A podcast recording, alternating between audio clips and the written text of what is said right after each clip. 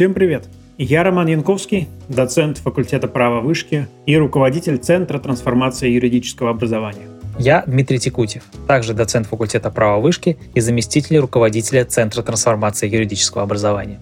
Наш подкаст про то, как учиться праву, как поступить в хороший вуз, как эффективно сдать сессию, как устроиться на работу и в конечном счете, как стать успешным юристом. Чтобы стать хорошим юристом, недостаточно просто посещать все пары в университете. Мы расскажем, как построить свое обучение так, чтобы усвоить все нужные знания и навыки, как искать, изучать и запоминать всю необходимую информацию о праве. А еще мы будем приглашать практикующих юристов и экспертов, которые помогут разобраться в тонкостях вузовского образования, в трендах развития юридической профессии, в секретах построения карьеры – Слушайте нас на Apple Podcasts, Google Podcasts и на Яндекс Музыке в любое удобное время. Поехали! Всем привет! И сегодня у нас в гостях Андрей Быстров, доцент факультета права вышки, кандидат юридических наук и э, заместитель руководителя Департамента теории права и сравнительного правоведения. Привет, Андрей. Всем привет, привет. Скажи, пожалуйста, какие дисциплины ты сейчас в вышке преподаешь? Да все те же теорию государства и права и историю политических правовых учений. Все самое важное для студентов. Как раз об этом хотел спросить. Я как-то часто от студентов слышу, что, мол, на первом курсе хотелось бы каких-то уже реальных юридических дисциплин, а мы им весь год рассказываем там что-то про историю, про теорию, про римское право, вот вышки и ППУ еще. И студенты из-за этого не очень понимают вообще юриспруденцию. То есть у них какое-то неправильное формируется представление, что если вот ты не любишь теорию права, историю права, какой-то ты плохой юрист, потому что ведь это то, что тебе преподают, значит, это то, чем придется заниматься. А, и вот мы проводили даже опрос в 2022 году, спрашивали у студентов, какие специализации станут менее актуальными, по их мнению – и они как раз историю и теорию ставили на первое место. Все время говорили, что это менее востребовано. Подтекст получается, что это им как бы и менее нужно. И вот если тебя студенты спрашивают об этом, наверное, спрашивают же, ты что им говоришь? Как ты им это объясняешь? Зачем им учить теорию права? И философию права, и ППУ? Слушай, ну тут, во-первых, сразу несколько вопросов ты одновременно задаешь. Ну, во-первых, если мы с тобой обратимся к этому самому вопросу, интересно все-таки, это студенты какого курса отвечают? Первого? Те, которые изучают эти дисциплины? Ну, я полагаю, и первого, и следующих. Или выпускники. Потому что понятное дело, что студент там первого курса, это знаешь то же самое, что э, ребенка спросить, а что будет актуальным? Война и мир или мультики, которые он смотрит? Ну, понятно, что каждый ответит на война и мир. Ой, в смысле, хорошо бы, да, если бы он ответил. Оговорочки по Фрейду. Да, в каком-то смысле он, наверное, так ответит. Ну нет, разумный ребенок э, ответит именно так. Поэтому, вот что касается всяких этих опросов, которые определяют актуальность, я, честно говоря, в это не особо верю. Потому что, ну, даже сама формулировка, типа, что значит актуально. Ну, теоретические науки никогда не актуальны. В смысле, они актуальны как науки, но для практики они, в принципе, бесполезны. Как бесполезны вообще и университет. То есть, если вы хотите стать хорошим практикующим юристом, то есть ремесленником, вам нужно не в университет идти, а вам нужно идти там, в инкубатор, который создаются конкретными корпорациями под себя, да, где учитесь практическим навыкам. Вот там Сбер создает, Тинькофф создает, юридические конторы рады бы это создать. То есть нам нужно, во-первых, различать профессиональное образование и высшее образование. То есть в практике всегда исторически именно так сложился. эта форма взаимодействия людей с внешним миром. Да, готовил цех да, готовила корпорация, где вы действительно сразу получаете навыки, а не переучиваетесь потом, да, и не приходите, вас там не шпыняют эти корпорации, что вот вы там ничего не знаете, не так, а вот на самом деле сейчас мы вам покажем, как он на практике. А университет воспитывает людей, он их приобщает к человеческой культуре, там, причащает их к опыту цивилизации, учит быть ответственными за свою судьбу, за судьбу человечества в каком-то смысле. То есть он делает из него человека с большой буквы «Ч» как бы это пафосно не звучало. Другое дело, что не всем это нужно совершенно. Действительно, есть такие люди, которым нужно получить ремесленнический навык. Но им тогда нужно, во-первых, правда, своим университетом пересмотреть методику, чтобы на трех стульях там не усидеть. Да? То есть в свое время университет, еще раз, это был ну, в каком-то смысле элитарное да, образование свободных людей, для свободных людей. Ремесленники еще раз готовились там в других институциях. Поэтому, да, в той степени, в которой студент является ремеслом, то есть набор навыков грамотного составления документов или выступления в суде, она может быть освоена только на практике. Да, и компании, я уверен, хотели бы и хотят и делают это уже, да, подменить свои стажировки а, высшим образованием. А вот последнее должно формировать ну, определенную картину мира, да, а не формировать там набор навыков. А прохлада или такое ну, скептическое отношение студентов к этим теоретическим наукам определенная, мне кажется, она связана в первую очередь с тем, что как преподается теория государства и права в России преимущественно. Да? То есть есть два блока.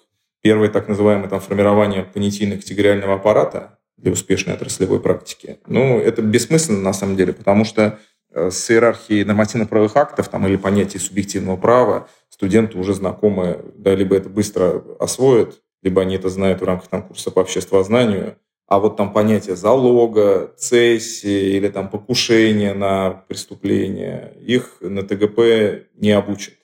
А второй момент связан с тем, что ТГП, к сожалению, наследует многое от э, советского стиля преподавания из советской структуры науки. И там этот курс насыщен всякими бессмысленными классификациями, которые в СССР считали наукой. А давайте различим там все возможные виды права реализации.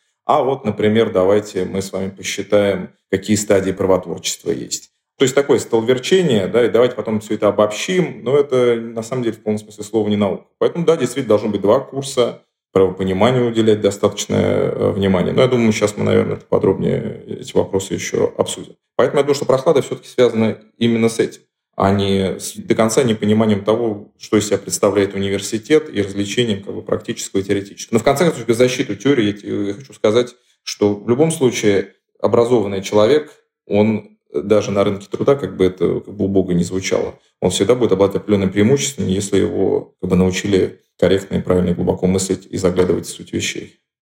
Спасибо. Я нисколько тут не стараюсь как бы быть адвокатом юридических фирм, но просто интересно узнать э, вот мнение самих преподавателей. И очень здорово, что ты уже сказал про советский подход, советскую школу. Я как раз действительно собирался об этом спросить. Вот если мы все помним курс теории права, все проходили, теорию государства и права сдавали, и, наверное, те, кто знакомился с программами западных вузов, сразу удивляются в начале и потом интересуются тем, что у них как раз такого курса нет. То есть э, Theory of Law and State – это там книга Кельзина, а не название университетского курса. А если посмотришь на программы вот, не знаю, американских вузов, например, там будет философия права или Theory of Law, Legal Theory, Jurisprudence, там, но там не будет именно теории государства в нашем понимании. И вот в связи с этим вопрос – во-первых, как в целом ты к этому относишься, а во-вторых, не является ли вот это то, что в нашем курсе слито и философия права, и теория государства, и вот теория норм, и вот эти базовые какие-то понятия, не создают ли это какую-то химеру такую советскую, и не пора ли как-то пересмотреть вот этот курс? Потому что понятно, конечно, там во времена, не знаю, стучки э, были теория государства, это, в общем, была, наверное, как я полагаю, я как бы не специалист, но мне кажется, что тогда это было во многом обоснование претензий на власть э, с классовой теорией, да, в силу которой определенные силы должны были получить власть, и они могли формировать право, и поэтому логично, что теория государства – это продолжение теории права, все это изучается вместе. Но сейчас, кажется, мы уже от этого избавились, от такого правопонимания, и э, не пора ли и в университетскую программу внести изменения? Начну сразу с последнего. Не уверен, что мы от этого избавились, поэтому как бы, реальность вполне возможно, ставят те же самые задачи перед э, юристами, как ну, своеобразным классом, который должен легитимизировать тот или иной политический порядок. Поэтому здесь, конечно, вопрос дискуссионный, насколько мы в действительности избавились. Если говорить о том, как построены курсы на Западе, как построены у нас, и следовало бы эти курсы разделить, ну да, наверное, действительно более как бы, эффективным и более предметным было бы изучение самостоятельной теории права и теории государства. На самом деле, она не теория государства, она на Западе действительно такого курса редко где встретишь, там, в континентальной Европе. Обычно этот курс называется political theory, и его изучают как на юридических факультетах, но больше там среди социологов, политологов там, и так далее. Ну, вообще среди в целом тех, кто задействован в гуманитарной науке. И отвечая в целом на этот вопрос о том, как должно быть выстроено преподавание этого курса, не является ли он химерой. Мне тут вспомнился один случай, мне его рассказал товарищ. На одной конференции там, представитель СПБГУ сказал, что нам нужно гордиться тем, что у нас есть теория государства и права, а вот на загнивающем Западе этой теории государства и права нет. Но это действительно странный взгляд на мир, поскольку у науки вообще как бы, фундаментально это нет границ. И наша традиция теории государства и права, к сожалению, ничего прорывного в этом смысле не создала. Да, вот увязла в этих бессмысленных классификациях и нескольких так называемых классических споров, в плохом смысле этого слова. А теория права и теория государства должны быть наукой, то есть ставить исследовательские вопросы, создавать понятия, то есть так называемый конструкт второго уровня по Шутцу, которые объясняют мир, а не создают, знаешь, флер юридического сленга, который не дано понять экономистам или политологам. Теория государства на Западе есть, повторюсь, и она как бы в высшей степени фундирована да, различной проблематикой, но еще раз повторюсь, преимущественно, конечно, у политологов и юристам она менее интересна, как не касается, как бы не касается права. Да, но это мы все продолжаем смотреть на мир глазами э, Джона Остина, знаешь, как будто как на команды суверена, поэтому там типа государства нам интересное. Обращаясь к отечественному опыту, я хочу сказать, что пусть лучшая теория государства и права преподается в том виде, в котором она есть, в том смысле, что есть существуют различные разделы. Потому что, в конце концов, качество и как бы содержание обсуждаемых вопросов зависит от двух факторов. И именно они являются, на самом деле, составляющими успеха единственными. Это преподаватели и это студенты.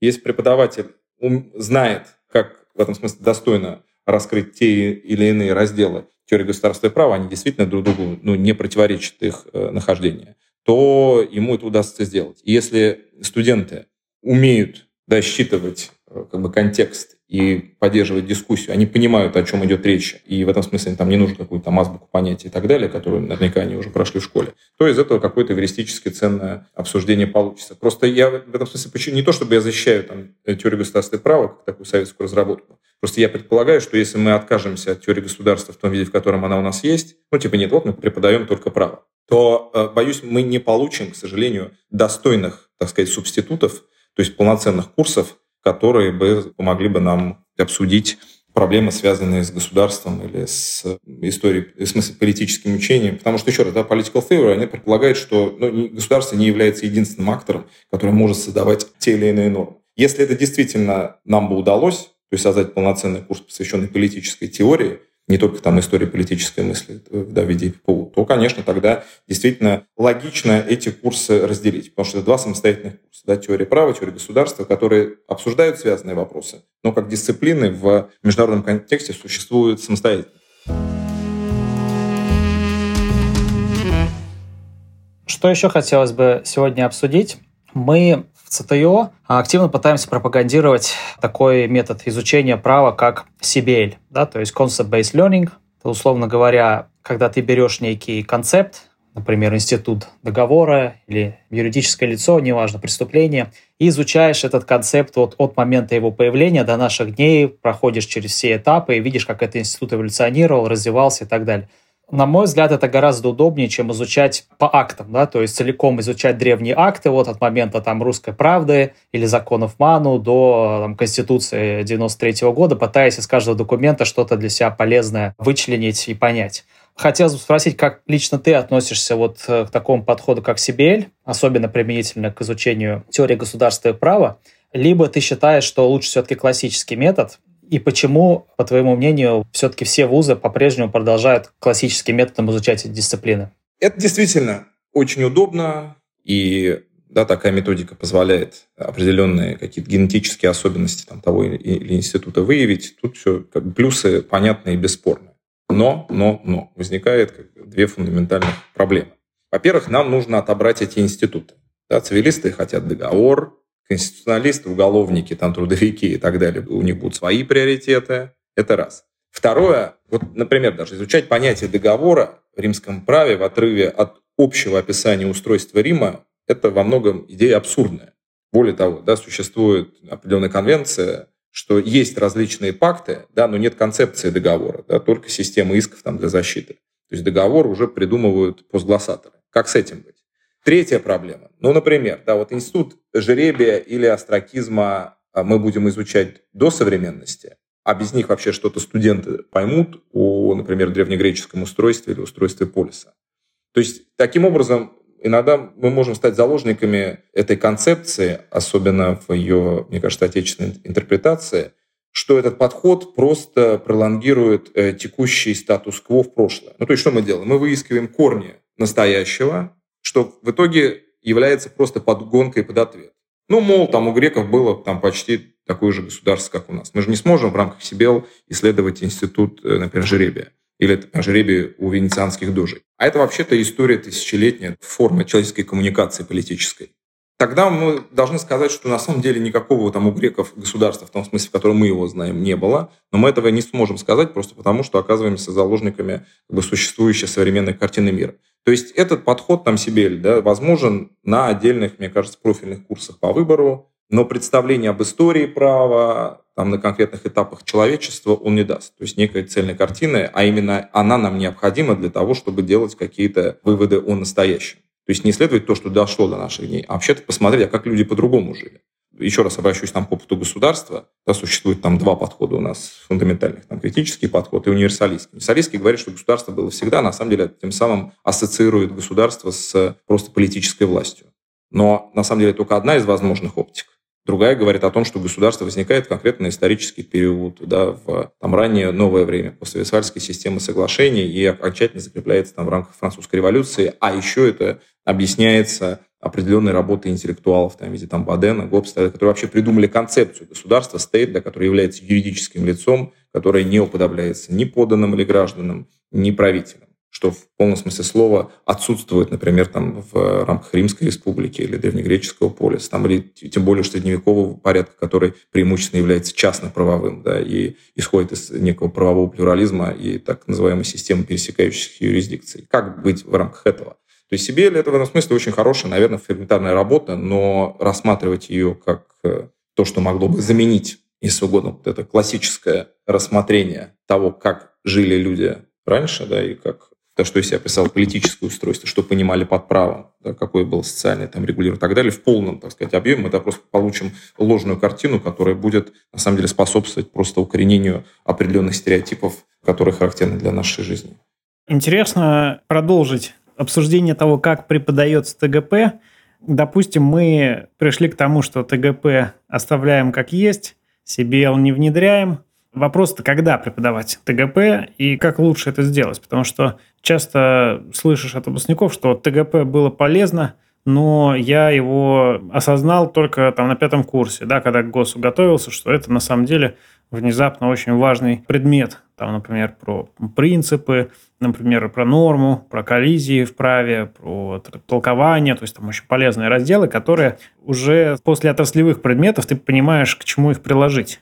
И я знаю, что некоторые вузы, когда вот был специалитет, они на пятом курсе еще делали маленький короткий курс по актуальным проблемам теории или что-нибудь в таком духе вместе с историей политических правовых учений там где-то рядом.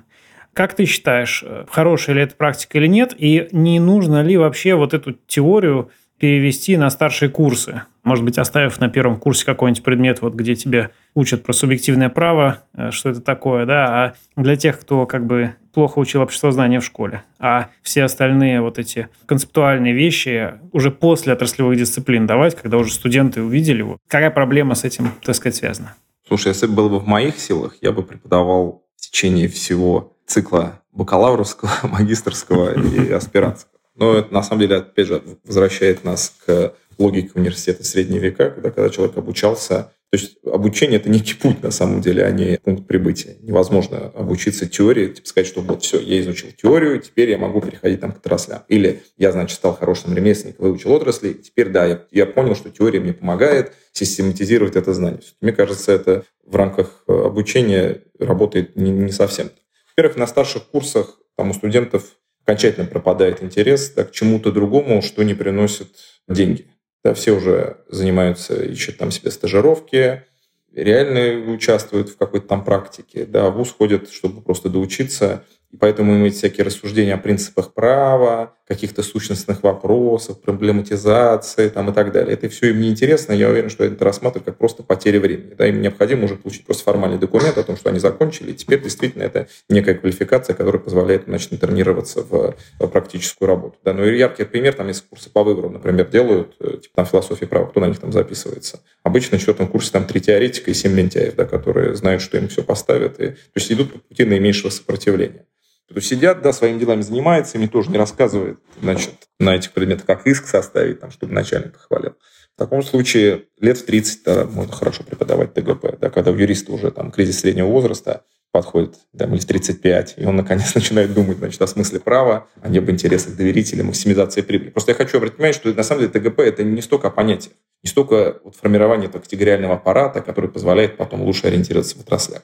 ТГП теория права – это сущностный вопрос. О том, каким право должно быть. Я в этом смысле всегда обращаю внимание студентов, что юрист – это в последнюю очередь законник. То есть кто-то, кто хорошо ориентируется в том, что есть. Юристы вообще-то это тот, кто задумывается о том, каким должно быть право, каким должно быть социальное регулирование. А что является справедливостью, что является правом, на какие как бы, фундаментальные основы мы должны опираться, чтобы действительно понять, да, этот закон нам нужен, этот закон нам не нужен. То есть в этом смысле гуманитарная наука, она ведь не э, сводится, не редуцируется как бы к естественно-научным да, законам. В смысле она опирается на что? Она опирается на свободу воли человеческой. И в этом смысле все является уникальным. И поэтому задача юриста определить, да, что будет подходящим для того иного общества, какие принципы здесь используются, есть ли какое-то право, да, чем право отличается от закона, то есть посмотреть в э, корне, потому что от работы юристов, в полностью не от законника, от работы юристов зависит вообще-то как бы, положение, состояние всех тех лиц, которые вынуждены подчиняться этим законам.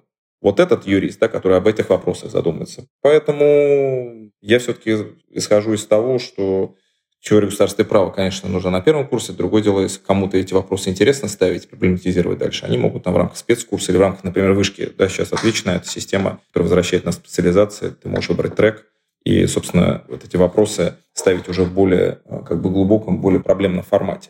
Но в теории возможно, да, если там преподавать не по принципу, ну не отчислять же человека, поставлю 4 ему, значит, в любом случае, а как бы сделать жесткий курс, то можно много критических вопросов обсудить проблематизировать те догмы, э, что перед студентами там стали.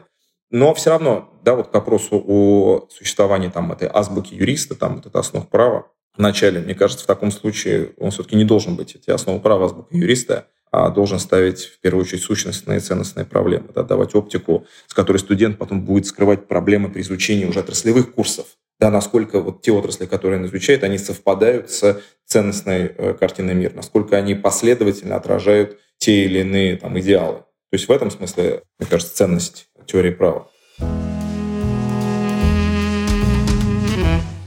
Это в какой-то степени меня твои рассуждения толкнули на мысль, что по похожим законам развивается, например, интерес к литературе или к философии, да, то есть когда первый раз ты их учишь там, в подростковом возрасте, а потом тебе не становится интересно уже там, да, наверное, после 35. А в промежутке между этим у тебя все мысли о том, как строчка в резюме заработать, лучше обслужить клиента, построить карьеру.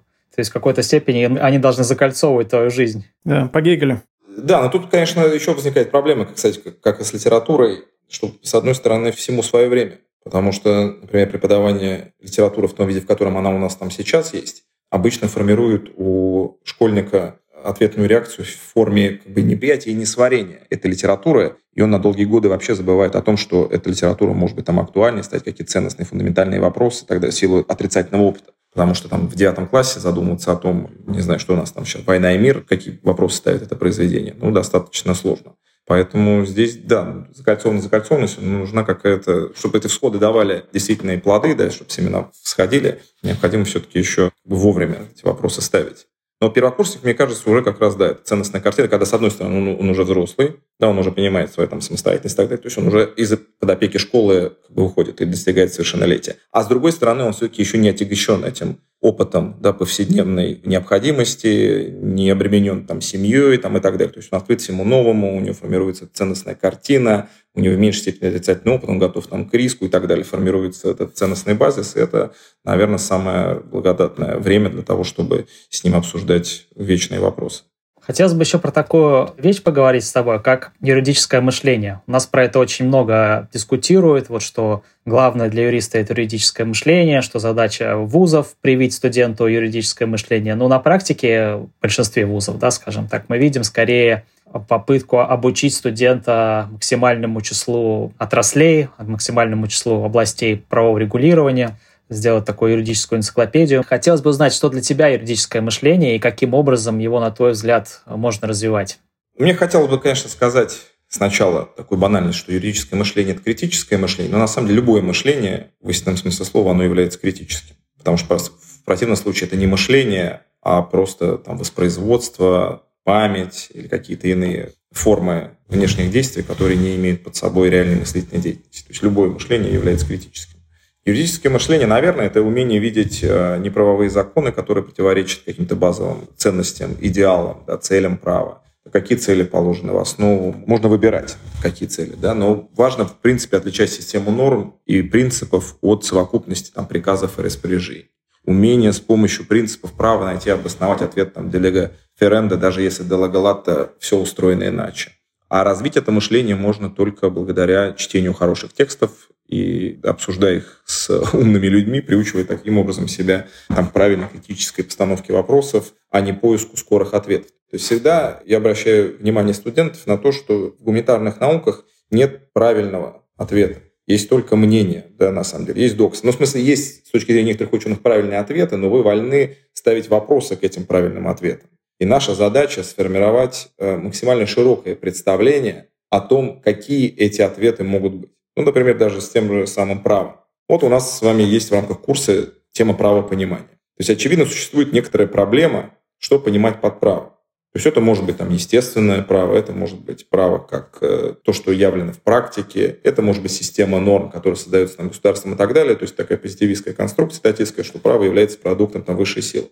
И вроде бы эта тема есть. И мы ее действительно обсуждаем. Вот учебник открываешь, мы ее обсуждаем. В итоге приходим к тому, что нет устоявшегося мнения, оно и быть не может, объективного критерия. Все зависит от аксиоматики. И невозможно в этом смысле доказать, там, что свобода лучше, чем не свобода. Или да, что действительно порядок должен быть ценным. Это, в конце концов, э, личное там, субъективное убеждение человека. Но потом вдруг возникает такая магия. Мы страницу переворачиваем, и видим, что такое право, это система общеобязательных правил, изданных значит, государством, обеспеченных принуждением и так далее. То есть как будто и не было этой темы. А ведь на самом деле это вопрос принципиальный, потому что определив, что такое право, мы определяем и все другие понятия, институты и так далее. Кто является субъектом права? Могут ли быть неправовые законы или их, это оксюморон, потому что все, что является законом, издано государством, является правом. Дальше мы говорим о том, что такое там принципы права и так далее. То есть какая может быть юридическая ответственность. Там, то есть все концепты, они так или иначе уже свернуты в определении права. Отрасли права, кстати, тоже вопрос на самом деле не очевидный. Потому что, например, если мы с вами определяем право, как, например, институты, которые запрещают агрессивное насилие, то таким образом у нас с вами генеральная функция складывается как раз из функций этих основных правовых институтов, которые называются отраслями. Какие они могут быть? Значит, частное право, которое обеспечивает э, свободное удовлетворение потребностей посредством эквивалентного обмена, и институты публичного права, да, которые единственную функцию исполняют запрет агрессивного насилия, то есть покушение на человека и на то, что ему там принадлежит. И образуют тем самым механизм принуждения, который обеспечивает действие частного права, то есть публичное право служебная роль. И логически здесь у нас с вами может быть всего три отрасли внутри этого публичного права. А именно первое – это право наказательное, и уголовное и административное должно быть тогда представлено вместе, как э, административно-деликтное, да, которое защищает правовую свободу, угрозы наказания за посягательство на правовые ценности. Второе – это государственно-административное право, да, которое норма публичного властного управления в целях обеспечения правовой свободы. Полицейское право, норма, которая здесь значит, дозволяет непосредственно администрирование, да, но прежде всего позволяет принуждать там, к соблюдению правопорядка, там, пресекать правонарушения. И это правило организации, нормы там об устройстве госаппарата и так далее. И последнее право – это процессуальное, которое устанавливает процедуру разрешения споров о нарушенном праве. Все, больше логически мы здесь ничего придумать не можем. Вот, пожалуйста, вам структура отраслей права, исходя из определения права как институтов, которые должны запрещать агрессивное насилие. У нас картина там, например, совершенно другая выходит, если мы с вами определяем право как то, что создается государством. Поэтому, возвращаясь к вопросу о юридическом мышлении, это именно и есть юридическое мышление. Доставить вопросы, никогда не принимать на веру никакую догму, пробовать ее на зуб. И как в свое время сформулировал Маркс, что мыслить радикально – это значит понять вещи своей корни. Вот нужно понимать, искать последовательность или противоречия внутри тех или иных концепций. И понимать, что никакие вопросы не являются решенными. А вот университет в этом плане чем может помочь?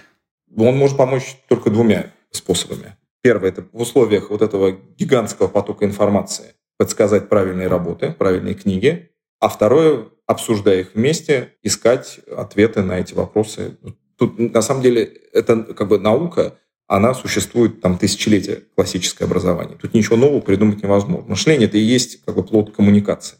Поэтому, когда вот мы начали этот подкаст, я сказал, что два успеха – это хорошие преподаватели и способные студенты. Потому что все остальное на самом деле является вещью достаточно второстепенной. Когда у нас начинают обсуждать там, типа, вот, давайте вернем значит, специализацию, берем магистратуру, не давайте пятилетний, давайте четырехлетний и так далее. Это вам ну, такое столверчение, которое как бы, форму меняет содержание. А содержание есть это конкретные люди, которые и образуют этот университет. в качестве эпилога хотел попросить, э, Андрей, такой блиц. Назови три ситуации, когда э, знание теории права тебе вот помогло на практике, когда тебе это пригодилось, скажем так.